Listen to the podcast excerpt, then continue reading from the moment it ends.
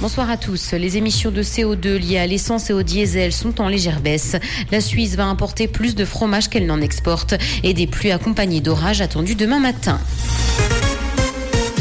Les émissions de CO2 liées à l'essence et au diesel sont en légère baisse. Elles ont baissé d'un peu plus d'un pour cent par rapport à 2021. Celles liées au combustible est de près de 5%. C'est ce qu'a annoncé l'Office fédéral de l'environnement. Ces baisses s'expliquent par les changements de comportement de la population en matière de mobilité depuis la pandémie. Une croissance de l'électromobilité dans la circulation routière a également été notée. Commerce, la Suisse va importer plus de fromage qu'elle n'en exporte, et ce pour la première fois. Fêtière des producteurs de lait ne cache d'ailleurs pas son inquiétude. Les Suisses mangent toujours plus de fromage alors que le nombre d'exploitations laitières ne cesse de diminuer. En cause, le prix du lait qui ne couvrirait pas les coûts de production. 100 000 emplois liés à la production du lait sont en jeu dans le pays.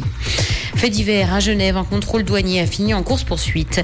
Une voiture a refusé de se soumettre à un contrôle d'agent de la douane. Le véhicule a fini encastré dans une voiture stationnée au Paquis. Les faits se sont produits dimanche. Aucun blessé n'est fort heureusement à déplorer et l'automobiliste a été interpellé par la police cantonale. Dans l'actualité internationale, guerre en Ukraine, le président du pays dénonce l'indécision de l'OTAN qui encourage la terreur russe. Il a indiqué qu'il semblait n'y avoir aucune volonté de la part de l'organisation de donner à l'Ukraine une invitation à l'OTAN ni d'en faire un de ses membres. Il s'est plaint qu'aucun calendrier ne soit fixé, ce qui profiterait donc selon lui à Moscou. Insolite, Life at Sea propose aux personnes intéressées de tout plaquer pour vivre sur un bateau de croisière qui fait le tour du monde. Elle débutera au mois de novembre et s'étalera sur trois ans, le tout pour 38 000 dollars par an. Le paquebot est une véritable île flottante sur laquelle il sera possible de travailler via le réseau Wi-Fi et Starlink. Plus de 1000 voyageurs pourront monter à son bord pour cette expérience inédite. Musique, Harry Styles a été touché au visage par un objet pendant un concert à Vienne. Après Bébé Rexa ou Drake, l'artiste est le dernier à être victime de cette tendance. S'il a été touché au niveau des yeux, l'artiste a tout de même continué à assurer sa prestation.